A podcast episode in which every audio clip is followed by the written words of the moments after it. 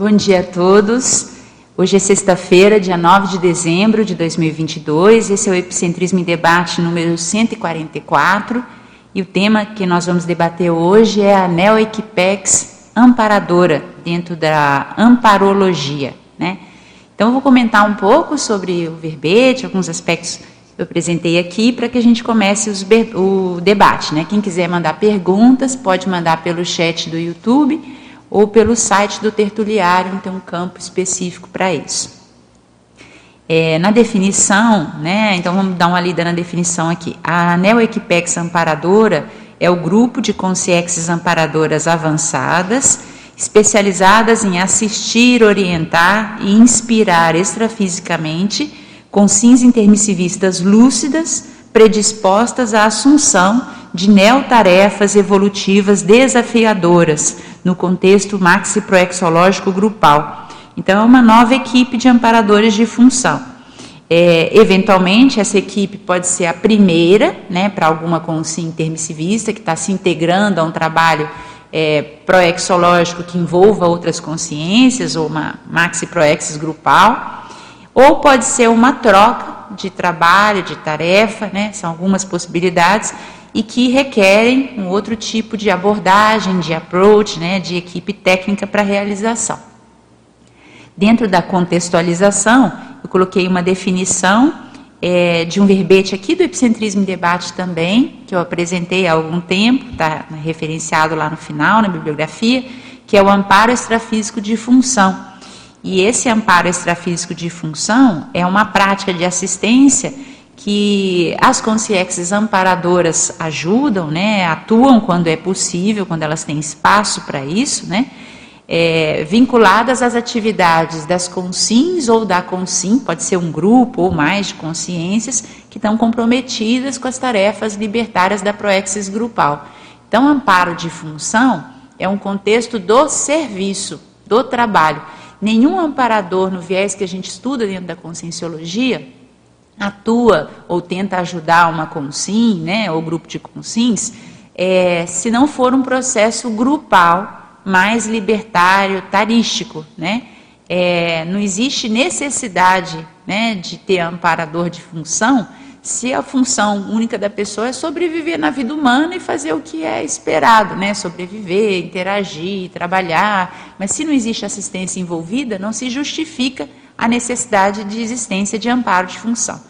Então, amparo de função é uma condição relacionada ao serviço, ao que a pessoa está fazendo. E tem amparo de função em atividades múltiplas, até na é, tarefa da consolação, tarefa do esclarecimento, é, grupos menores, grupos maiores, grupos familiares, podem ter amparadores específicos.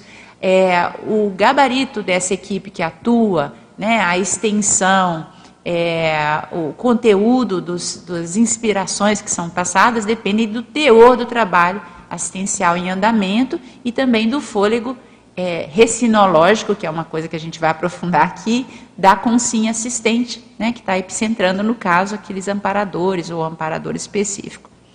É, ainda na contextualização, coloquei um aspecto desses amparadores poderem atuar em de forma grupal, né, coletiva, ou de forma mais isolada, aparentemente. É muito difícil a gente falar de qualquer atuação extrafísica de uma forma isolada, em que a gente não considere a atuação de consciências extrafísicas mais sutis e mais avançadas. Então, é muito difícil para nós, nessa dimensão intrafísica, caracterizar uma atuação de um amparador sozinho ou sozinha. A gente tem sempre equipes atuando, mesmo que sejam em níveis mais sutis.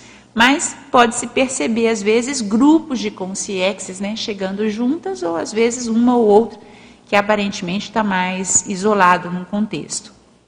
E aí tem um exemplo interessante, que até a, a ideia né, de colocar esse exemplo aqui é de um capítulo da obra Projeções da Consciência, de autoria do professor Valdo Vieira, essa minha obra que é mais antiguinha, né, a capa, mas tem edições mais moderninhas. E tem um capítulo aqui que é sobre assistência ideal.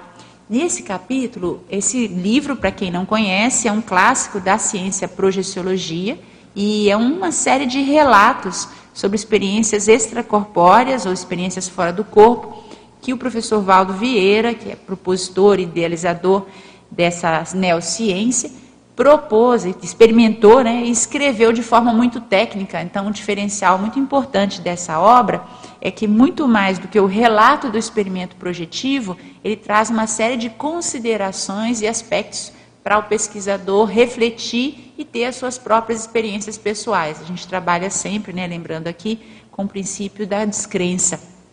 É preciso que a gente tenha as nossas próprias experiências para que a gente possa ampliar e aprofundar o desenvolvimento dessa neociência, a projeciologia, a conscienciologia e a projeciologia, né, as duas, e outras também. Nessa assistência ideal, o professor Valdo fala de uma projeção da consciência fora, é, na zona norte do Rio de Janeiro, em um bairro, e na hora que ele caminhava nesse bairro, numa determinada noite, o ano era 1979, ele avistou uma consciex que aparentava ser médico, mais ou menos de meia idade, e se chamava Calmene. E esse Calmene, rotineiramente, ele ficava ali à noite na rua e fazia uma prestação de serviço assistencial, ele energizava, ele ajudava as consciexes e às vezes consciências projetadas que vinham até aquele ambiente. E numa interlocução mental lá com esse Calmene, o professor Valdo, que estava fora do corpo também, perguntou a ele, né, como é que era o trabalho e tudo, e ele foi falando que aquilo era mais intenso, principalmente à noite, quando no período noturno, que trabalhava 24 horas, trabalhava direto ali, né? Mas à noite, essa noção de tempo é muito relativa, né, numa dimensão extrafísica. À noite o processo era mais intenso, porque principalmente as consciências mais doentes se aproximavam mais das consins uma hipótese para isso é exatamente a descoincidência dos veículos de manifestação que acontece quando a gente está relaxado, dormindo, né? Isso favorecia a situação no caso de assédio extrafísico. Então ele atuava muito nessa condição e o professor Valdo coloca aqui que a complexidade daquele trabalho, que aparentemente né, ele ficava ali numa rua, atendendo as pessoas ao modo de um ambulatório né, ou algum hospital extrafísico, só que era complexo porque tinha muita gente que era encaminhado para lá, né, ia para lá, para aquele local, porque foi encaminhado. Ou por outros grupos né, de resgate, de assistência, às vezes eram consins que iam projetadas, nem sempre com CIEXs, mas iam mesmo meio na marra, assim. Tinha gente que era difícil de assistir, e às vezes a pessoa estava numa situação crítica. Então ele cita aqui, né, grupos que trabalham, o Exército da Salvação, o Centro de CVV, né, Centro de Valorização da Vida, e outros próximos, que atuam nessa dimensão intrafísica, assistem às consins e consciexes em consequência, né, daquele holopensene, daquele trabalho, e às vezes era difícil conseguir assistir aquele pessoal, porque havia muita resistência, embora houvesse muita carência e muita necessidade daquela assistência, né? E eu chamei atenção para isso nesse capítulo da contextualização, que é o continuismo, é exatamente a dificuldade dessas equipexes em manter esse trabalho por mais tempo, né? É, principalmente numa atuação mais interativa com a dimensão intrafísica Existe uma teoria na conscienciologia chamada teoria das dificuldades recíprocas, que foi proposta inicialmente na obra 200 Teáticas da Conscienciologia, de autoria também do professor Valdo Vieira. Depois ela foi novamente abordada e aprofundada em dois, pelo menos dois textos né, publicados, estão acessíveis aí nos sites né, vinculados às ICs, que são o verbete do professor Oswaldo Vernet sobre é, dificuldades recíprocas sobre a teoria né, da enciclopédia da conscienciologia e um verbete da professora Marina Tomás aqui no Epicentrismo em Debate. Né? Ambos estão disponíveis para quem quiser pesquisar na internet. É, e essa teoria trata da dificuldade ingente que os amparadores experimentam para se comunicar com as consciências ou de uma outra maneira, assim como nós temos dificuldade em nos comunicar claramente com os amparadores, para as consciências amparadoras também é muito difícil se comunicar conosco.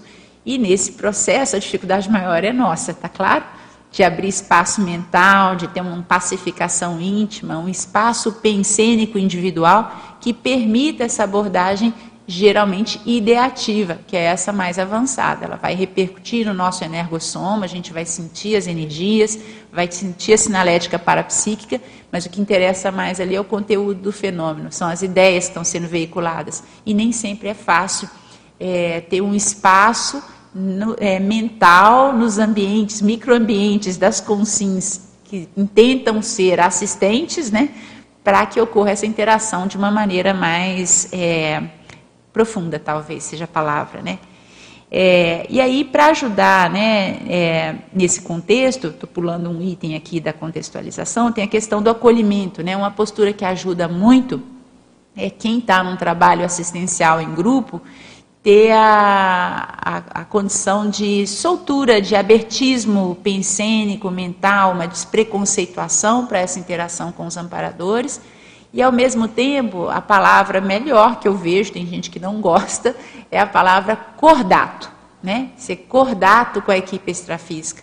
Um temperamento mais belicista, um temperamento mais brigão, não vai ter muita dificuldade de interagir com essa equipe extrafísica. Às vezes a pessoa associa o ato de ser cordato com a submissão.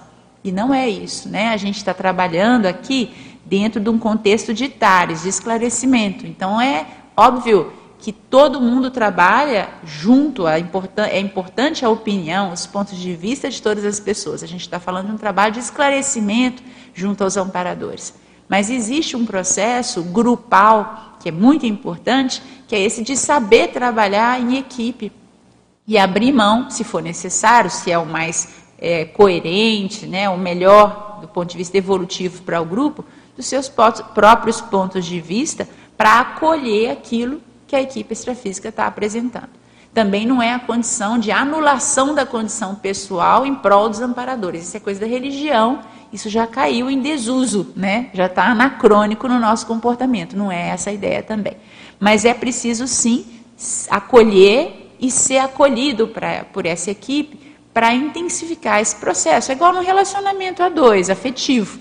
É a mesma coisa, vai funcionar bem quando as pessoas têm uma interação nesse nível, né? Só que com os amparadores eu acho que ainda é mais sério. É, um outro aspecto que eu saltei aqui do veteranismo, essa neo-equipex amparadora, ela pode ser nova, como eu tinha dito logo no início, apenas para a consinha assistente. Porque é, em alguns contextos a gente observa às vezes a tendência de quem está começando a fazer assistência é achar que o mundo nasceu naquele dia, né, em que a pessoa decidiu começar a fazer assistência, né? Então tudo vai, a equipe chegou, agora o trabalho vai começar, né? Aí aquela expressão, né, sabe de nada, né, inocente? Porque normalmente nesse trabalho todo em que a gente está integrando, já tem um trabalho e é muito bacana, pelo menos eu observo que isso amplia muito a conexão com a equipe extrafísica, quando a gente se coloca de fato no nosso real lugar.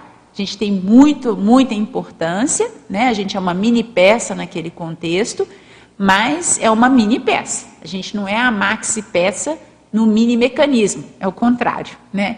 Tem um verbete para quem quiser estudar sobre esse tema e aprofundar, aqui no epicentrismo também, foi defendido no dia 9 de setembro desse ano, da professora Marina Tomás, chamado Autoconsciência da categoria da mini peça interassistencial. É bom estudar também, porque ele vai falar exatamente, aprofundar essas condições, né? Então, esse veteranismo da equipe extrafísica traz muita segurança é, e uma, um espaço de atuação, é um ambiente muito salvaguardado do ponto de vista da para-segurança também, para a atuação do assistente. É, o trabalho é sério né, dessas equipexes. Então, a gente tem que correr, ou como se diria de forma coloquial em Minas Gerais, né, pular miudinho, para a gente conseguir acompanhar o processo dessas consciências e fazer o serviço a contento dentro de um trabalho grupal. Né? Nisso aí as abordagens traforistas, né, incentivando sempre o melhor de tudo e todos, incluindo né, os compassageiros no que for possível, ajuda muito nessa interação com os amparadores. Dentro da casuística, eu apresento aqui uma história bem recente, que é a motivadora principal de estar escrevendo esse verbete aqui, que foi a disponibilização, né, a qual eu me propus, é, a partir de setembro do ano passado e mais especificamente fevereiro desse ano, para assumir algumas funções de voluntariado é, aqui dentro do campus CAEC. Então, a gente já teve vários verbetes, eu procurei colocar alguns aqui no epicentrismo, que marcaram essa retomada das atividades presenciais aqui no CAEC e, particularmente, essa decisão de me disponibilizar para coordenar o CAEC em um mandato eletivo de três anos. Né? Então, a gente teve várias experiências que estão relatadas, algumas delas aqui na bibliografia, no extrapolacionismo parapsíquico em grupo, que é um verbete do professor Alexander Steiner, é, o amparoporto, do professor Hernani Brito, amparagogia, do professor Pedro Fernandes, o próprio agente confluente de fronteiras, que eu fiz aqui também, eles vão apresentar algumas ideias, mas tem outros verbetes também que vão relatar esse processo. O fato é que com essa pandemia houve uma demanda de retomada presencial, o campo estava fechado, é, o Conselho de Epicons tomou a iniciativa, a partir de meados de 2021, a vir frequentar o campus em grupos pequenos. A gente estava num período de pandemia, né? A gente ainda está agora. Está é, arrefecendo, né? Esse processo deve ir e vir, pelo que tudo indica. E a gente fazia uns processos de energização de alguns ambientes aqui no campus durante todo o período do ano passado, até que em 2021, em setembro, a gente teve o primeiro epicentrismo em debate, que foi a primeira atividade aberta ao público, que foi esse que está citado aqui, é, onde foi defendido esse verbete pelo professor Alexander Stein, né, do experimento é, de extrapolacionismo grupal. E aí, é, nesse processo, houve um amadurecimento de várias ideias, algumas recins né, foram levadas adiante, e a partir daí, em fevereiro desse ano, eu me disponibilizei para assumir a coordenação dessa instituição, do CAEC, junto com o próprio professor Alexander Steiner, né? Foi convidado para vir junto, ele é o vice-secretário-geral atualmente do CAEC. O que, que é importante disso tudo? O conteúdo dos fenômenos vivenciados a partir de então. Então, eu separei aqui na casuística, depois, se alguém quiser detalhar, a gente comenta, mas eu separei seis grupos principais de atuações dessas equipes extrafísicas, novamente, em função do trabalho, né? Para quem ainda não teve oportunidade de conhecer aqui em Foz do Iguaçu, o CAEC é um dos núcleos principais de sustentação, de fulcro, né? De atuação, de encontro da comunidade conscienciológica cosmoética internacional aqui na Cognópolis, Foz do Iguaçu uma referência à instituição mais antiga instalada aqui, com campus né, mais antigo.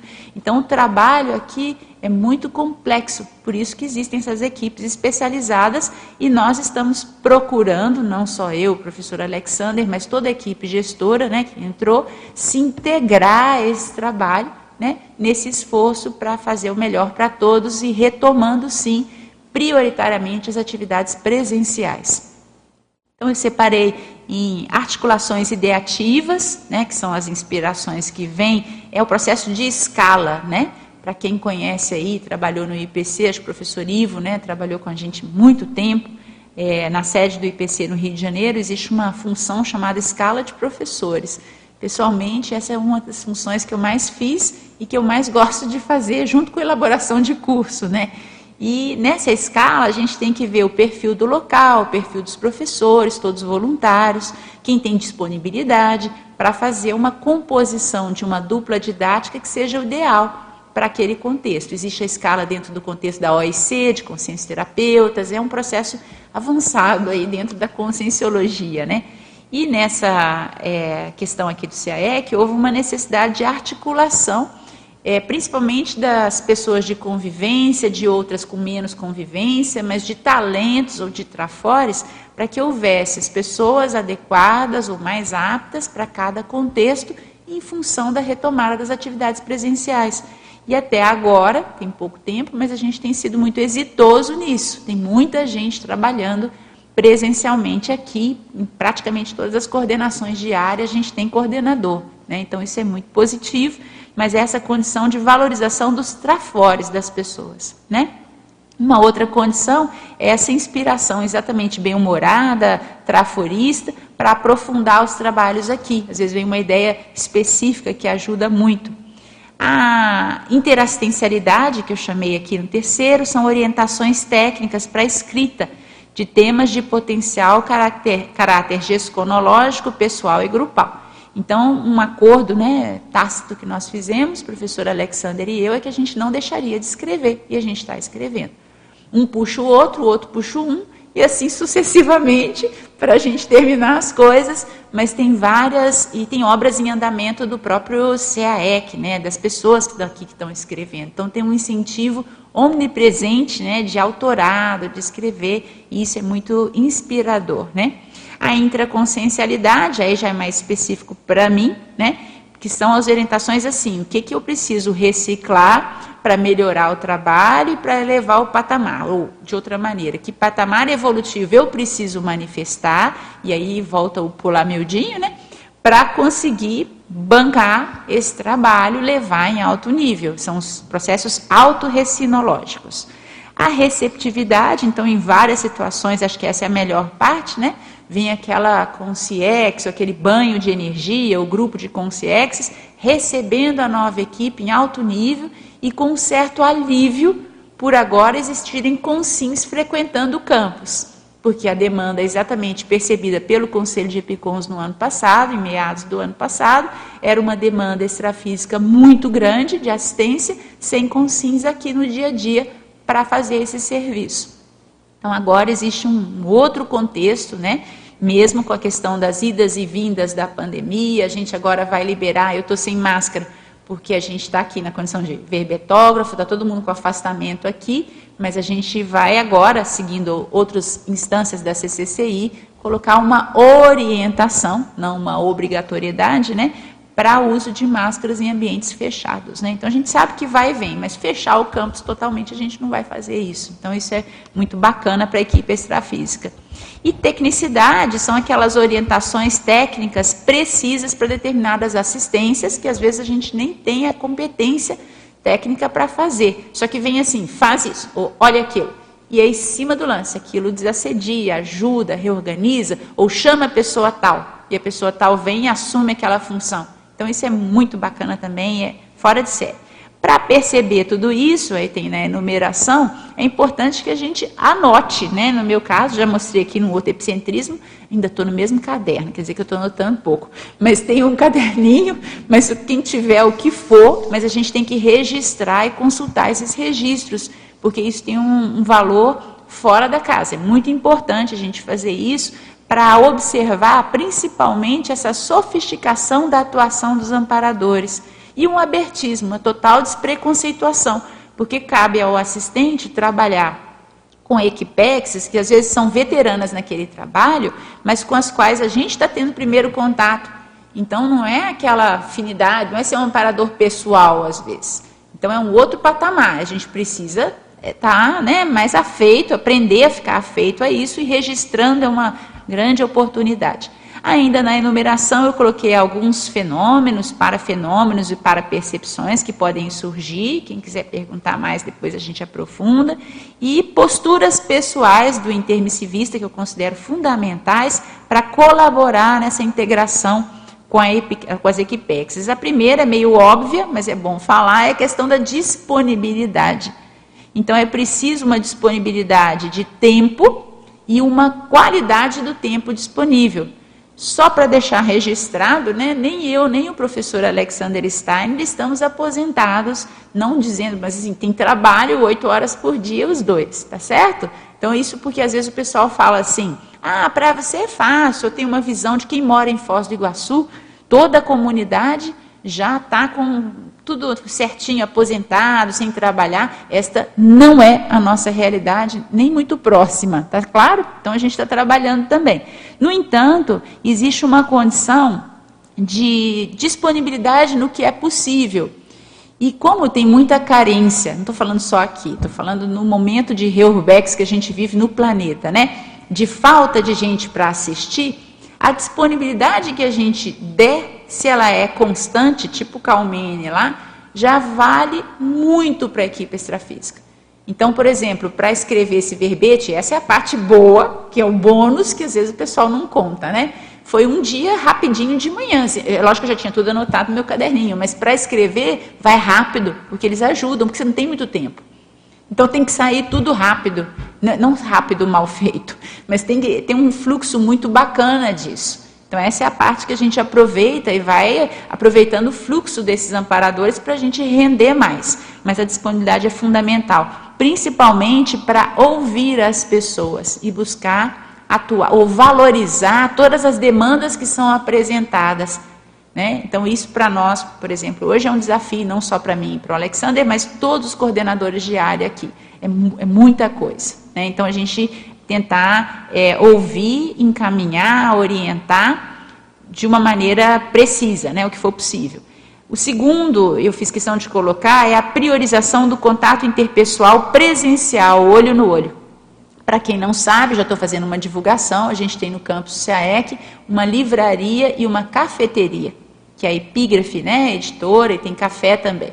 A gente está no processo de reforma do restaurante do CAEC, que vai reabrir, estou aproveitando já para né, ir atualizando todo mundo, só que a gente tem que fazer uma reforma na edificação, que para quem não sabe, é a mais antiga do terreno do CAEC.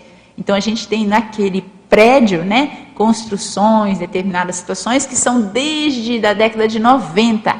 Então a gente tem que fazer uma reforminha que será feita a partir agora de janeiro, fevereiro, né, vai voltar. Mas enquanto isso, a gente já tem o café funcionando. Então a gente está priorizando fazer reunião, encontro, alguma coisa mais social, presencialmente. Reuniões de voluntariado presenciais, para tirar algumas pessoas da acomodação e para assistir outras pessoas que ficaram muito, é, talvez, é, sem uma harmonia, sem um equilíbrio com esse negócio da pandemia, com receio. Então a gente está tentando ajudar em tudo para priorizar esse processo. Né? Então, eu coloquei aqui: nada substitui a presencialidade no contato interconsins para a realização efetiva de desassédios, esclarecimentos e assistência parapsíquica verponológica. Não tem igual e a técnica aqui é do nenhum a menos. A gente observou que às vezes tem gente que com esse processo digital se isolou mais ainda porque às vezes tinha uma dificuldade, uma limitação, alguma coisa assim, e como tudo é digital, às vezes a pessoa teve dificuldade até de manter o próprio voluntariado. Então, qual que é a máxima assim? A gente vai deixar a condição digital? De forma alguma, mas ela não é prioritária. Ela é feita, mas agora no nível que precisa. Agora aqui é um campus, e esse campus é presencial. Então a gente está valorizando muito isso, isso tem gerado um efeito fora de série, né? A gente tem uma equipe hoje, por exemplo, na área ambiental, o professor Fernando Sivelli que coordena, que deve ter mais de 10 pessoas, voluntários, fora os funcionários. Todo mundo quer trabalhar na área, é o top aqui, é o ambiental, né? Para ter exatamente contato com a natureza. A saúde, nada disso é possível se nós, intermissivistas com SINS, não priorizarmos a saúde. Então, eu pus alguns aspectos aqui que pessoalmente eu busco conciliar, a gente vai levando, né, tentando levar direito, mas é a questão do soma, do relaxamento, do sono, da alimentação, atividade física, não dá para abrir mão de jeito nenhum, processo afetivo, intelectual e social. Tudo junto, vai todo dia, tudo junto? Não, mas tudo tem que ser dado atenção, sim, senão o próprio intermissivista fica doente, então não dá. Então a gente tem que olhar essa questão da saúde com muito critério, muita atenção. A aprendência, que é o rechaço a essa postura do eu já sei, né, ou do já sei, que vai inibir, inibir o acoplamento com os amparadores e ao, é, a ausculta né, do que está sendo colocado ali como demanda interassistencial. Então a gente está aprendendo. E a sociabilidade, a qualidade e a profundidade dos vínculos de amizade estabelecidos ao longo de lustros ou décadas de voluntariado conscienciológico. A equipe que nós temos hoje trabalhando em várias áreas aqui já foi desenvolvendo ao longo dos últimos anos ou das últimas décadas um vínculo de amizade. E é devido a esses processos de amizade, não só nas áreas do CAEC, mas dentro de cada setor também, que existe um voluntariado. Esses vínculos de amizade foram constituídos e são eles que é, vigoram agora. Não é que só entra quem é amigo, não. Tem gente que é amigo há um ano, seis meses, está conhecendo agora. Mas é o holopensene de acolhimento e de valorização das relações sociais. Então, isso gera um efeito potencializador da equipe dos amparadores que não tem igual. É muito sério. Né? Na questão da frase enfática, eu coloquei né, uma, uma é, vivência, e eu acho que outras pessoas têm a mesma vivência, que o fato da gente se integrar à Neo-Equipex avançada está sinalizando que algumas recins pessoais ou auto-recins deram certo. Porque se a gente está num trabalho assistencial e você tem uma troca de equipe de amparadores que é mais avançada, tem outro contexto, em alguma coisa você acertou. Então isso é bacana. Por outro lado, é o que eu já falei algumas vezes aqui, tem outros desafios do ponto de vista pessoais que são necessários para que a gente possa honrar esse trabalho, né, que, que ao qual você está sendo apresentado. E isso que é o bacana, que é o que motiva, né? Nos questionamentos, eu coloquei três questionamentos. Você já se integrou ao trabalho de Neo-Equipex amparadora maxiproexológica? Em caso afirmativo, refletiu sobre as autorrecins validadoras de tal feito? Quais têm sido os efeitos práticos na sua vida multidimensional da convivência mais estreita com amparadores avançados? E aí, na referência, eu já tinha colocado alguns temas aqui. Acho que a gente pode abrir, Ivo, se tiver perguntas, ou Regina, quem quiser perguntar aqui, é só levantar a mão. É, eu tenho uma colocação aqui. Na, na verdade, é uma, é uma pergunta, é alguma coisa assim para você é, explorar. É, você falou aqui da questão do veteranismo na página 1. É importante ressaltar que a Neo Equipex amparadora pode ser nova apenas para consim assistente. Eu acho que isso aqui é importante eh, frisar. Tá? Integrante recente de trabalho maxiproexológico específico. A Neo Equipe de Amparadores Extrafísicos de Função pode constituir em determinados contextos Equipex veterana naquele tipo particular de tarefa interassistencial. Eu queria que você aprofundasse dentro da questão da TENEPS e dentro da questão da docência. E quando a pessoa ela vai começar a TENEPS, ela vai se entrosar com um amparador extrafísico. Isso leva um tempo de entrosamento. Assim como na docência, eh, lembrando que o professor Valdo, naquele simpósio de educação conscienciológica, não lembro se era Jornada de Educação Conscienciológica, no Rio de Janeiro. primeiro no Hotel Marina, é, 2001, maio de 2001. Que nós estávamos lá, tá? Uhum. Então, nesse simpósio, o professor comentou que o amparador da docência não é o mesmo amparador da TENEPS. É aquela personalidade que tem mais afinidade, que ela, a pessoa começa a exercer a docência. Vai aparecer para ela o amparador, em tese, né? O, o, o amparador extrafísico, que era o professor de curso intermissivo com a qual ela tinha mais afinidade do ponto de vista dessa atual vida, são neo-equipex que a pessoa vai. É bom deixar claro que é da atual vida, né? porque de repente a pessoa já trabalhou com, com eles em vidas anteriores. Então, da atual vida são neo-equipexes. Do ponto de vista do tenepsismo e da docência, tem alguma coisa que você gostaria de explorar? Alguma dica que poderia dar para o pessoal que está começando a trabalhar com parapsiquismo nesses dois campos, tanto na TENEPS quanto na docência? É, você quer que fale de forma separada ou geral, assim? Acho que dá Pode tudo ser. integrado, né? Como, como você acha melhor? É, assim, ó, vou falar da minha vivência, Ivo. Eu acho que, é, concordo totalmente com você. Tem um amparo técnico da docência que é da tarefa. E aí aqueles professores lá do curso permissivo que for, vão se aproximar também, eu vejo assim, de acordo com a primeiro, a possibilidade que o próprio professor dá para que essas pessoas se aproximem. Tem gente que o amparador chega perto, a pessoa assusta, acha que tem um assediador ali, vai embora. Né? Mas, é, então, é essa condição. Segunda, eu acho que tem um processo de afinidade também. Então, eu me lembro, por exemplo, na primeira aula de treinamento que eu fiz, que foi em setembro de 94, né? É, os amparadores praticamente plasmaram ali, eu morava em Belo Horizonte ainda, viajei para o Rio para fazer a, a aula treino. E eles plasmaram ali. Eu não tinha nunca visto aquelas consciências, nem sabia quem elas eram. E nesse processo docente, o que, que eu fui observando? Depois de anos para dar aula, eu já vou fazer ano que vem, não, em 2024, vou fazer 30 anos de docência conscienciológica. Então, depois de muito tempo, é que eu fui percebendo que tinha alguns amparadores, e aí eu acho que tem a ver com a minha maturidade, mas passaram assim mais de 20 anos, 20 anos. Eu estava aqui em Foz do Iguaçu uns 15 anos, eu acho, que eu fui percebendo assim, tinha alguns amparadores aí sim mais diferenciados que puderam entrar em campo e com os quais eu tinha mais afinidade, ou eu que percebi aquele pessoal.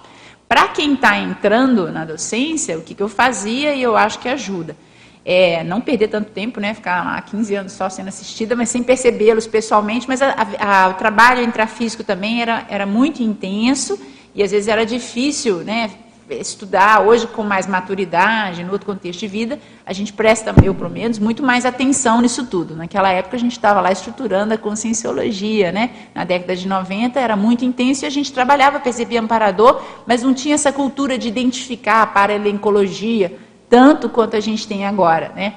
Mas o que eu percebo, anota tudo.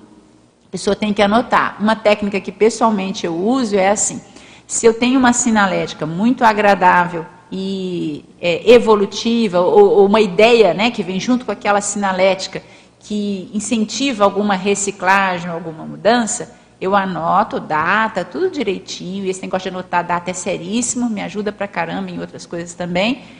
E eu tenho como premissa que se trata de algo amparado. Eu não fico esperando ter trocentas e 49 mil vezes aquela sinalética, aquela situação, para então concluir que trata-se de um amparador. Por que, que eu estou falando isso? Porque tem muito professor, e às vezes tenepsista também, que usa de uma certa forma, a meu ver, um pouquinho distorcida, aquela orientação que é correta, professor Valdo Vieira, falando o seguinte: você quer caracterizar uma sinalética? É preciso que você registre e tenha 100, 200 vezes, 300 aquela sinalética, para você confirmar do que se trata. Eu concordo com isso. Só que o que é bom ou ruim, se é amparo ou assédio, isso a gente já sabe de cara. Todo mundo já sabe na hora que você percebe ali se está te manipulando, se a sua lucidez está baixando ou se você está ficando mais atilado. Então, essa básica, na hora em que a gente admite e assume aquela sinalética básica, é, sem medo, sem receio, a gente ganha muito nesse amparo de função, porque os amparadores já sabem que naquele contexto que precisa exteriorizar energia, falar alguma coisa, o que for, você vai junto e vai bancar. É, existe um ambiente, como o professor Ivo bem colocou aqui, de construção de confiança ou de interconfiança que, que adianta se eu for, por exemplo, uma professora de conscienciologia, eu percebo que tem amparo, está tudo certo, eu estou ali no meio da aula, né, dando aula, fazendo alguma coisa, mas aí eu paro no meio do processo e falo assim, mas e se não for amparo? Ou então eu paro no meio e falo assim, é, não, mas isso eu não posso falar, a pessoa vai ficar chateada se eu falar isso. Na hora que eu faço isso, eu cortei na raiz qualquer possibilidade de interação. E esses amparadores, por serem no nível de cosmoética mais sofisticado, eles vão se afastar na hora. É óbvio, ninguém vai fazer forçação de barra nem acompliciamento cosmoético. É dúvida deslocada, dúvida mortificante deslocada. Do professor ou do tenepsista, mesma coisa, está lá no TENEPS. Vem uma com CIEX ou com SIM projetado, ou situação, ou contexto para você jogar energia e ajudar. Se na hora eu fico assim, mas se acontecer alguma coisa comigo aqui, se eu ficar doente, sei lá, não pode ter medo. A, a expressão que, para quem acompanhou as tertúlias aqui no dia a dia, do professor Valdo, é assim, é matar ou morrer. Aí tem gente que fala que embelicista, né, essa expressão. Mas tira isso, é, é exatamente, é tudo ou nada. Você está ali do chão, não passa. Então exterioriza e vai. Por outro lado, esse enfrentamento por parte do jejuno é o que faz crescer. A gente estava comentando aqui nos bastidores, antes de começar o, o, o epicentrismo, sobre aquelas itinerâncias antigas, né, Ivo? E às vezes a gente ia para determinados locais, você exatamente não sabia, porque não tinha muita grana, né? Não é que hoje tem, mas hoje pelo menos a gente viaja de avião, fica em hotel, né? Não fica mais na condição de ônibus, de casa de voluntário, tudo. E às vezes a gente não sabia onde ia ficar, mas ia, né, Ivo? Vai. E vai ficar 40 dias lá em Ji, Paraná, não sei, né? Eriquemes, aquelas cidades todas que a gente ia, numa época, não, hoje elas têm infraestrutura, igual Foz do Iguaçu, hoje tem uma infra, mas pega Foz do Iguaçu na década de 80, era um faroeste, literalmente. Então, essas condições, elas dão para os amparadores um espaço de confiança, não pode ir que ele vai, ou pode ir que ela vai. E isso não quer, não quer dizer a ausência de discernimento de quem está atuando, quer dizer uma relação de confiança que você está é, estruturando. Assim como no relacionamento, eu falei aqui antes, afetivo, tem que ter um processo de interconfiança e de glasnost, de falar as coisas e colocar para que se construa um processo mais sólido, na relação com o amparador, muito mais. Então, eu diria para anotar tudo para ficar confiante no ah, mas eu não sou perfeito, eu tenho essa dificuldade, aquela outra. Tudo bem, você é o que temos para hoje. Então confia porque os amparadores vão te ajudar a ter inspiração do que você precisa melhorar. O que não dá é ficar ali sem fazer nada no muro, né? Podemos perguntar aqui da internet ou podemos, tem alguma? Podemos começar na internet. É uma pergunta do Gotardo Luiz Brandalize que mandou duas mensagens, na verdade. Ele já, tem, ele já deve ter lido o paper ontem e, e já fez as perguntas ontem mesmo. É, meus parabéns pelo importante relato neste paper e, me, e pede para comentar o seguinte. como você tem trabalhado as questões de contrafluxo, se é que existiram, como com SINs e com SEX que interferiram no seu plano intrafísico e no extrafísico, tá? É, tem um trecho que foi um pouquinho meio confuso. Gotardo. Gotardo, tá. Luiz, é de Jundiaí, São Paulo. Sim. Gotardo Luiz, Luiz Brandalize. Gotardo aí, cada um vai analisar, é minha sugestão, vou te falar do meu, né? Cada um vai analisar o seu contexto pessoal, o que que pega, o que que não pega, né? Onde que pega, onde não pega. Então, assim, em termos de assédio geral, contrafluxo, eu não penso nisso. Se eu fosse pensar nisso, eu não estaria aqui agora assumindo. Não existe espaço para isso. O seu pensamento é no serviço, no trabalho. E você vai fazer aquele trabalho. Tá certo? É, o que eu tenho é, recebido até de orientação, e eu tenho, eu já sei disso, é óbvio que essas orientações que às vezes os amparadores passam, que já está aqui, né, na sua frente há algum tempo, e você tem que observar. E eu tenho que ficar mais tranquila por dentro teste das suas relações extrafísicas na obra 700 Experimentos da Conscienciologia, se você quer estudar. Então, a minha tendência, pelo perfil, é fazer muita coisa ao mesmo tempo e rápido. Ou seja, para acontecer algum probleminha físico, não custa. O último que aconteceu durante a pandemia foi destroncar um pedacinho do dedo, né? Que a musculatura dos dedos são bem delicadas, né? Então, nem quebrei, só esse pedacinho. Mas esse pedacinho que soltou do dedo médio, quando eu fui calçar um sapato rapidamente, gerou uma cirurgia, teve que ter uma anestesia geral para operar e emendar o musclinho aqui. Eu sou engenheira, tá? Por isso que a linguagem é essa. Depois teve que usar a tala, depois teve que fazer mais seis meses de fisioterapia por causa do pedacinho do dedinho para voltar. Depois disso, nunca mais. Então, por exemplo, dedo não é calçadeira, né? Aquela calçadeira, essas coisas tudo rápido. Se eu começo a ver que está acelerado, vai diminuindo tudo. Tem que sair para ir aos compromissos mais tempo ainda do que eu já saía, que não era muito Brastemp, mas tinha que melhorar. Então, essas coisas de respirar e ir tranquilo, eu tenho lidado é, eu tenho observado mais. O que me ajuda muito nisso, atividade física. Então eu faço, tem 15 anos já, né? Mas agora que a gente está podendo frequentar a academia, eu voltei, né? Para academia. Na pandemia eu dei uma paradinha. Então eu vou de três a quatro vezes por semana para fazer musculação, aeróbico, tem esteira em casa. E aquele negócio de ficar concentrando, onde que tem que pôr o peso, como é que tem que estar o corpo, como que faz, né? Carrega lá, puxa o peso, o que for.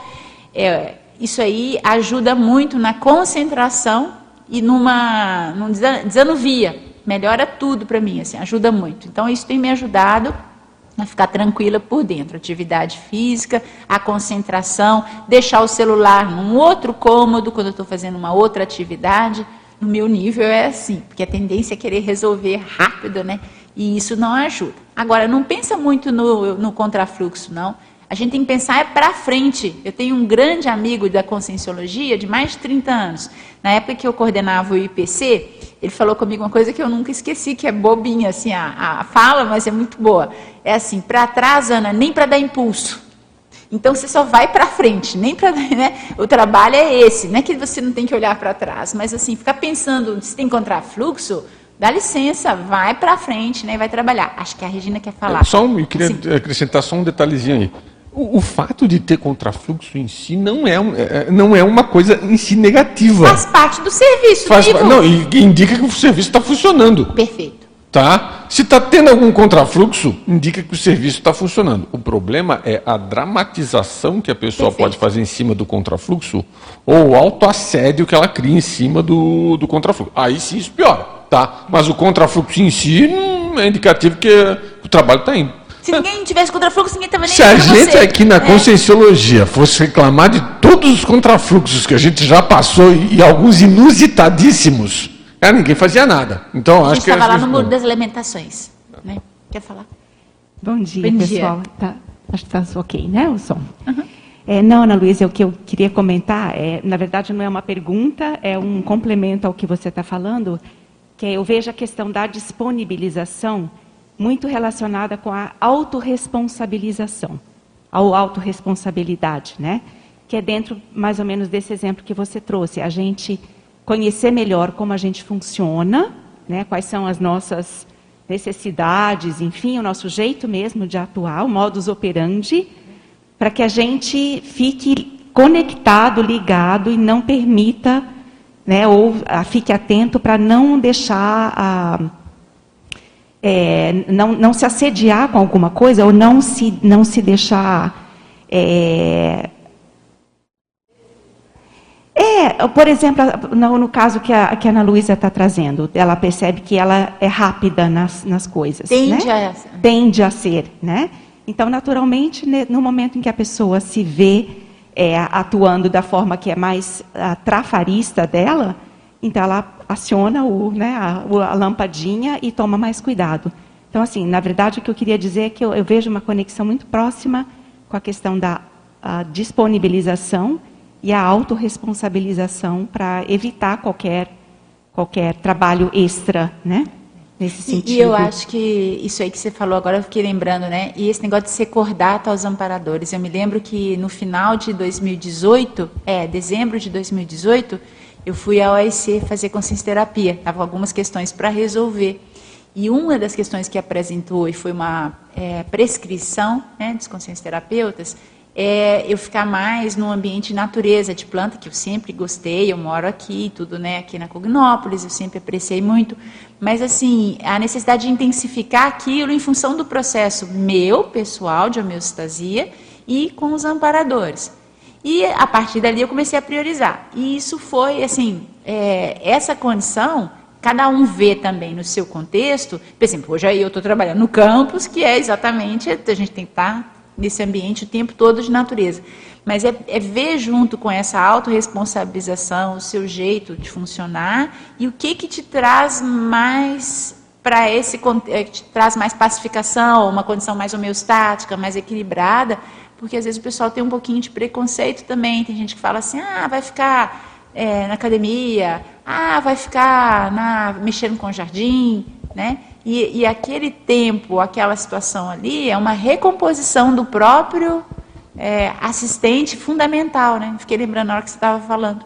É, nós estamos de holossoma, né? Sim, então todos os veículos é, precisam dessa é, atenção. Eu é. acho que é nesse sentido também que eu quero dizer de nós estarmos atentos a todos os, os nossos veículos, os contextos, aquilo que nos tira mais do, por exemplo, a minha do sério, né? É da minha parte, por exemplo, a parte de tecnologia, né? Computador dá problema. Então isso no primeiro momento, né, me e aí eu fico sempre, não, tá tudo certo, ok, vamos achar a solução. Então a gente ficar atento como a gente é. funciona, né? Quais são as coisas que pegam, digamos assim, para que a gente se, se responsabilize e se organize para evitar esse tipo de situação, né? É Muito bom.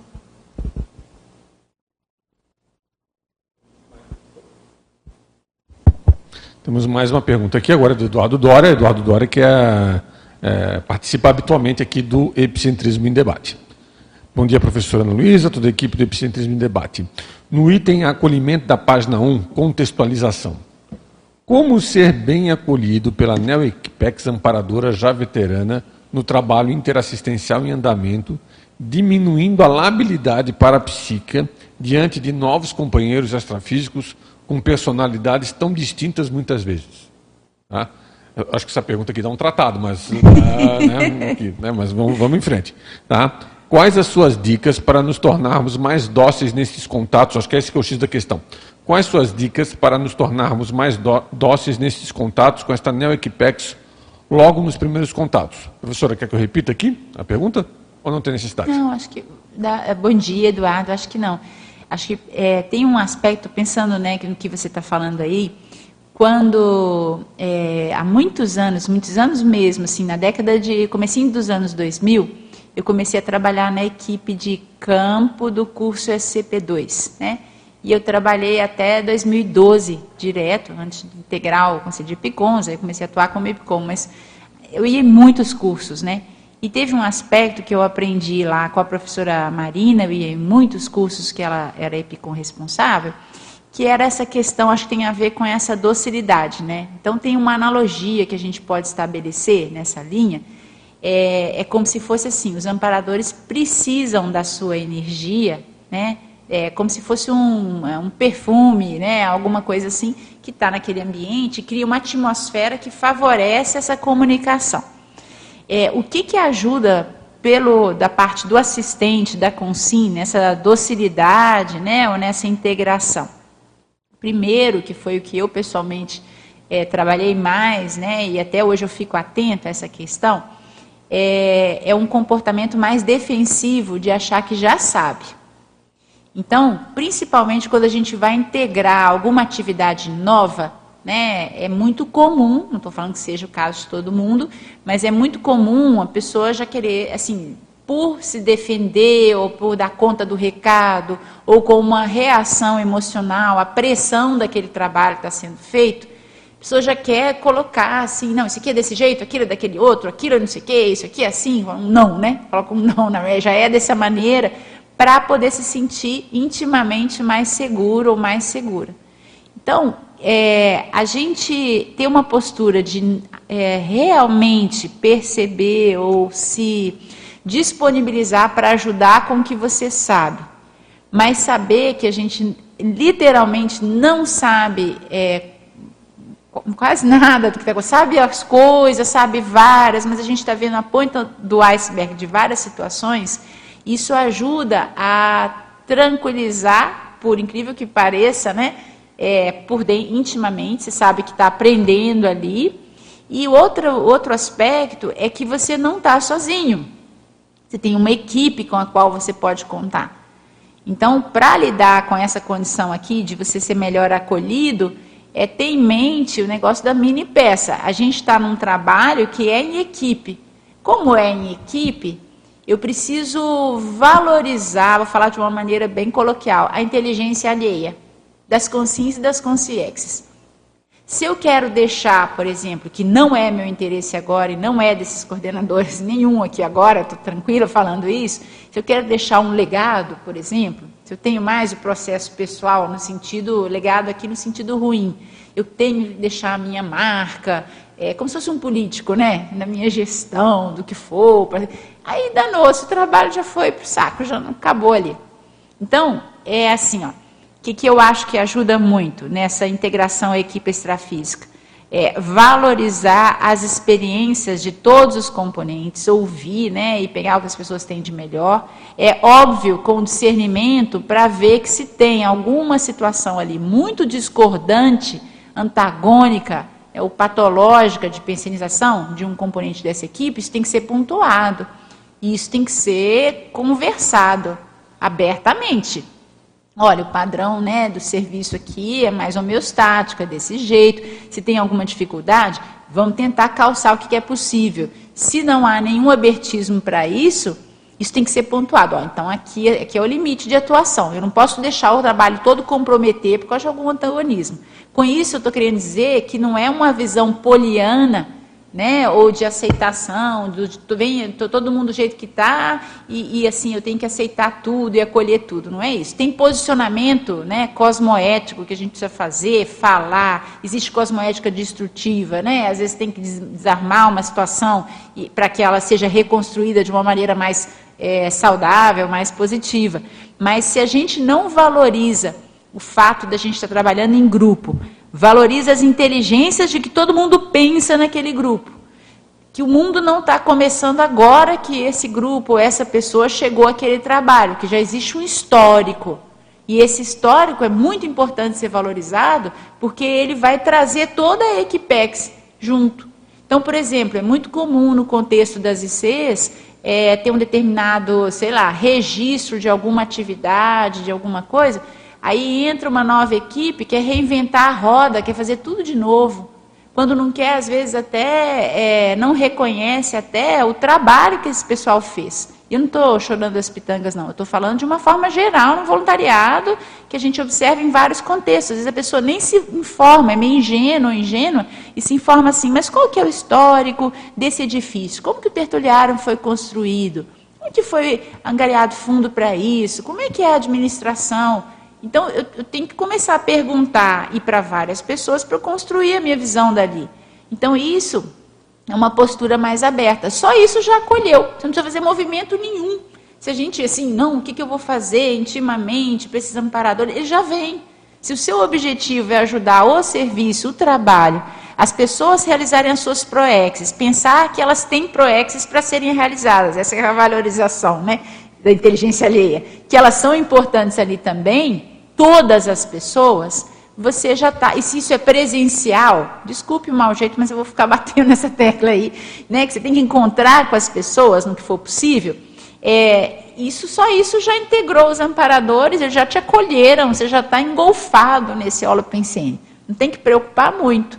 Agora, essa labilidade, aí a gente tem que trabalhar com as questões pessoais. Eu tenho que fazer uma consciencioterapia, ou uma conscienciometria, preencher o conscienciograma, fazer, às vezes, um tratamento médico, psicológico, se for o caso, se eu tiver uma condição, às vezes, física, ou intraconsciencial, outra qualquer, que não seja somática apenas, mas que eu tenha que reciclar para eu não sofrer tanto com esses assédios. Aí a gente vai ter que trabalhar num nível é, o amparador por si não desassedia a pessoa, né? Tem um esforço nosso para conseguir uma condição mais próxima da autodesperticidade.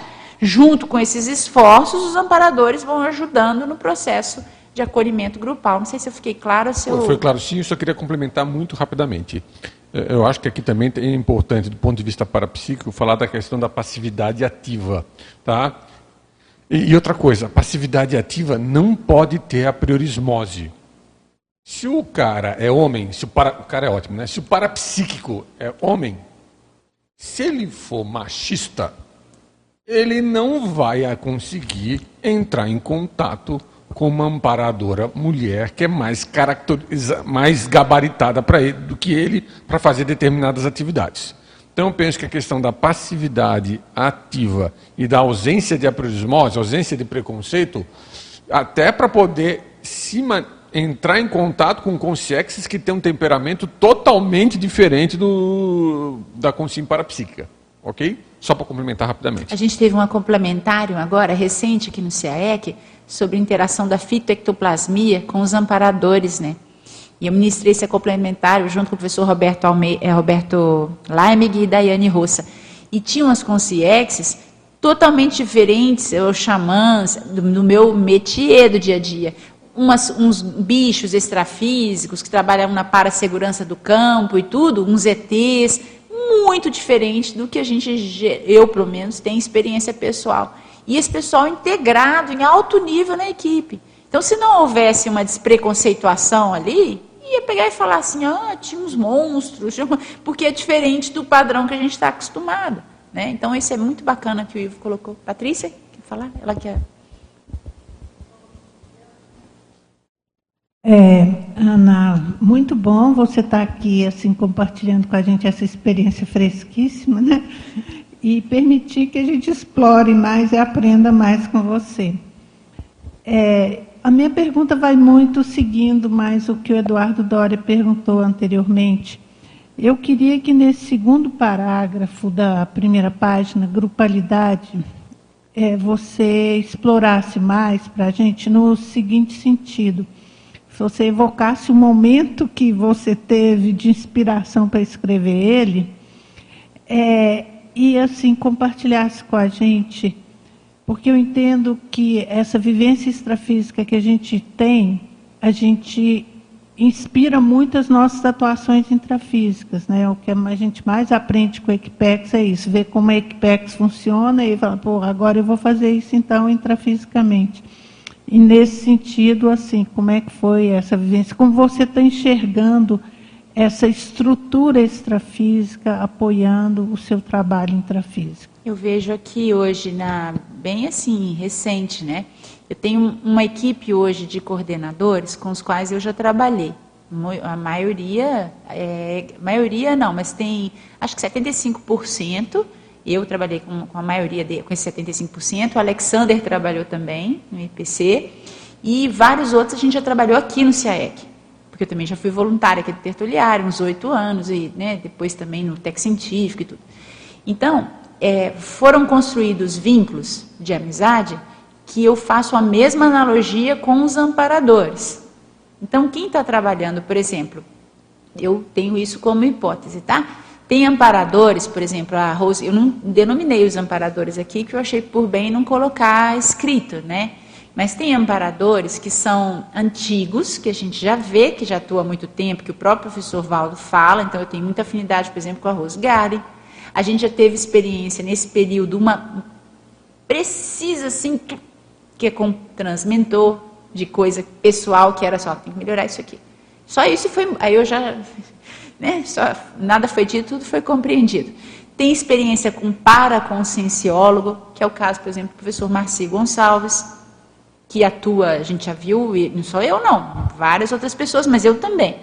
Então, é, eu vejo que, como hipótese, tem algumas dessas consciexes que às vezes eu convivia, tinha uma interação aqui, mas como eu não estava na função, eu tenho uma afinidade. Mas agora a gente está desenvolvendo uma afinidade maior porque o trabalho requer. Então, com as consins, também funciona mais ou menos assim. Eu tenho pessoas com quem eles foram braço direito e esquerdo na época que eu coordenava o IPC. Então, com essas pessoas, por exemplo, na, é, nada é dito, tudo é compreendido. Você olha ali, a pessoa já entendeu, já fez, esse aqui integra com aquele outro, e o tudo bem, e tem outras pessoas que a gente é, tem essa afinidade e está desenvolvendo ou aprofundando aqui agora. O que, que interessa disso tudo? Nesse holopensene, ou materpensene, não sei qual pensene agora, disso tudo, é uma integração para fazer o trabalho funcionar. Existe um esforço grande dessa equipe, são, o que é comum, né? Para o anti-arrefecimento das verpons da conscienciologia. A gente sabe que com esse processo online muita coisa foi barateada.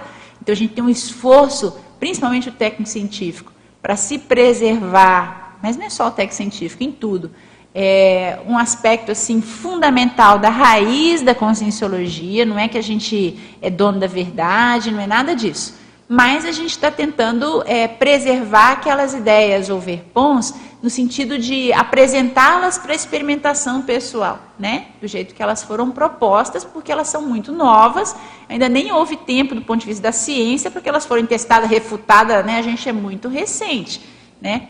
Então, esse, esse mater pensene é, comum, ele cria uma afinidade entre as pessoas e as consins e as consciexes que é incomum porque está todo mundo querendo ajudar. Então, na hora em que o fala uma coisa, numa reunião, por exemplo, a gente tem hoje em dia reunião administrativa do CAEC, que acontecia quarta-feira de manhã, como todo mundo tem horário comercial de trabalho, maioria, a gente passou para sábado, depois do círculo. Então, nessas reuniões, as pessoas, um fala, o outro entende, esse aqui é rápido assim o processo. E essas pessoas não estavam trabalhando ontem juntas, algumas de uma época, de outra. Então, na hora que você vê aquela integração, o que, que permeia tudo? Os amparadores do trabalho. Então, o que, que eu acho? Se a intenção das consins é mais ou menos uníssona, no sentido de preservar, como é o caso, é, os trabalhos de alto nível, de um centro de altos estudos da conscienciologia, de pesquisa nessa área, de experimentação, de vir aqui ter experiência, né? Estar aqui e, e trabalhar com a, com a, vivência da recim, da, da autoexperimentação, de tudo isso, os amparadores entram, todo mundo está querendo, cada um no seu contexto vai vendo como trabalhar. Então não tem muita dificuldade de interação é, rapidinho, por exemplo, qualquer demanda que apareça, é óbvio que a gente não conseguiu dar conta nem da metade do que apareceu, tem dois meses só que essa gestão está aí. Só que, assim, é, rápido, todo mundo já se mobiliza e já. Rápido não no sentido trabalhado, mas se mobiliza, entende, resolve, daqui a pouco aparece um voluntário para aquela área, o outro. Então, essa integração, ela é facilitada se está bem claro qual que é o propósito. Primeira reunião que a gente fez administrativa foi colocar a filosofia da, dessa gestão, o que a gente quer, como fazer, e era algo que as pessoas também queriam, né? Então, quando tem isso, eu acho que não, não tem muita dificuldade com esse negócio, se é um grupo de amparadores, se é outro. Aí um vai confirmando, o outro também, ah, na dinâmica apareceu tal consciex, ah, eu vi o Moacir, aí o outro, ah, eu tive uma experiência com tal Rosgarden e assim sucessivamente, né? Então, eu não sei, Paty, mas eu não vejo dificuldade, assim, de essa manifestação, caracterizar esse negócio, porque existe sim um processo grupal muito bacana. As pessoas têm consciência, vamos falar de uma outra maneira, da importância que o CAEC tem para a recuperação de cons de vários intermissivistas que aqui frequentam. Então, ela, o esforço todo da equipe é para trazer o ambiente o mais próximo da paraprocedência para a gente ter isso. Então, a pessoa que está trabalhando no ambiental, está trabalhando no ambiental, tem essa consciência. Quem está no técnico científico também. E aí a gente está correndo, né, para tentar ajudar. Não é que a gente está, vai vir muito desafio, tem muita questão para fazer, mas está muito positivo, assim, é, é, a integração entre as pessoas, né? Então acho que é isso. Não sei o que mais que eu poderia, se você quiser aprofundar. Não, foi excelente. E assim, a gente ficou muito feliz de você e o Alexander assumirem esse desafio. Porque a gente já é amigo há muito tempo, né? você, né? Ganhamos gente... muito a conscienciologia. É, não, vai ser bom. Obrigada. Queria aproveitar. Vamos preparando mais gente depois para fazer e... uma transição, né? Daqui a Pode três ser? anos. Pode ter. Bom dia a todos, então. Parabéns, professora Ana, pelo paper. Né, como disse a nossa colega ali, é recente ainda, né, toda essa experiência. Eu penso que virão outros, né, mais aprofundados também. Aqui no título você traz assim, anel equipex, né, na definição, né? Amparador é o grupo de consciex, amparadoras avançadas, especializada em assistir, orientar e inspirar extrafisicamente com sims intermissivistas lúcidas. A minha pergunta, assim, eu fiquei um pouquinho assim refletindo, todos os intermissivistas, a princípios, aqueles que fazem parte do voluntariado, eles também fazem parte dessa neo equipex amparadora? Vamos falar como hipótese, tá, Teri?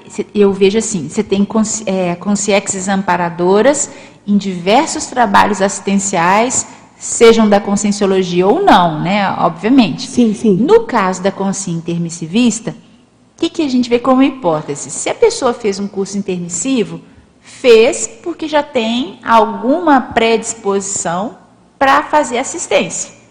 Se tem essa predisposição para fazer assistência, e é nesse caso aqui que a gente está citando especificamente, né, para fazer uma proexis grupal, com esse viés tarístico e tudo, todas as consciências intermissivistas predispostas a trabalhar nesse processo vão acessar, se estiverem atentas ou tiverem olhos de ver, como eu coloquei aqui para frente, né? É, esses amparadores, se é essa a sua pergunta, é acessível. Agora, o que, que eu vejo? Cada amparador ou cada amparadora vai orientando de acordo com a necessidade do serviço. Se eu tenho, é, é, eu, eu, Ana Luísa, em função do contexto de coordenar, é, é natural nesse processo, e eu sei disso porque aconteceu a mesma coisa quando era coordenadora do IPC.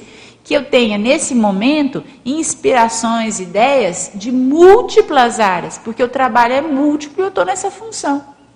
Quando eu estava numa outra função, né, mas era também de coordenação lá do IPC, isso tudo existiu, e na hora em que eu passei, entreguei essa coordenação para o sucessor lá na, naquele contexto, é, aconteceu, sumiu, acabou aquela condição que era mais do trabalho, e foi claro, foi nítido. Depois eu fui com o professor Alexander também coordenar interpares, que você também ajudava. A gente tinha também um amparo técnico, muito mais de bastidor, naquele trabalho da interpares. Quando a gente saiu, e a gente saiu para assumir o CAEC, terminou aquela condição. Aí eu fiquei um tempo trabalhando no técnico científico do CAEC. Beleza, tinha um trabalho lá de assistência, eu percebia. Mas no dia que teve a assembleia, teve assim, ó, agora vocês são os eleitos lá pela votação, né, pelos voluntários e tudo, voltou num outro patamar. Então, isso não é, é existe uma condição, não sei qual é a melhor forma de descrever, mas tem um certo respeito dos amparadores às condições de organização dos grupos que a gente estabelece nessa dimensão extrafísica. Do ponto de vista extrafísico, isso não interessa muito. É quem está disponível para o trabalho, quem tem autoridade moral para fazer, nas equipexes, estou falando com a gente como consciex, né? Mas na condição intrafísica existe uma organização. E os amparadores respeitam muito essa organização que a gente faz. Então, na hora em que a gente tem um critério, ó, a regra do jogo é essa, tem uma coordenação, tem isso aqui, tem assembleia, tem o que for. Ah, é assim que vocês vão trabalhar? Então a gente vai se adequar para trabalhar da melhor maneira.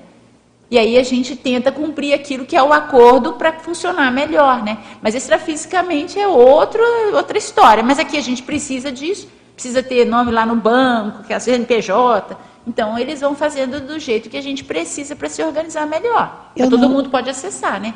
Eu acho, eu penso assim, eu não gosto muito do termo hierarquização, hierarquia. Mas é hierarquia. Mas existe, dele. né? Esse processo a gente sabe evolutivo, né? Não tem como não fugir, né? E intrafísico, Tere. No é. meu caso, por exemplo, é intrafísico agora, não é evolutivo. Eu estou uhum. nessa condição agora. Tá certo, daqui a pouco eu vou sair e eu tenho que enfrentar a escala evolutiva como qualquer um de nós aqui. Okay. O conscienciograma como qualquer um de nós. Isso não me traz nenhum nível a mais por eu estar nessa função. É uma hierarquia, sim, Do momento, né? intrafísica. Né? Uhum. Ela não é necessariamente evolutiva. Ah, né? Entendeu? Ela não é o, o meu patamar evolutivo, eu sei, pela minha avaliação do, do conscienciograma, pelo nível da recim, eu tenho que fazer minha avaliação, como você faz a sua, o IVO a dele, isso é de foro íntimo. Agora, tem uma hierarquia institucional, intrafísica? Tem. Eu estou numa condição que eu coordeno um trabalho eu tenho que assumir esse trabalho como coordenadora. Se eu falar assim, não, é o grupo, o grupo faz, o grupo decide, só o grupo, por exemplo, estou chutando aqui, tá? Uma situação, é, supondo.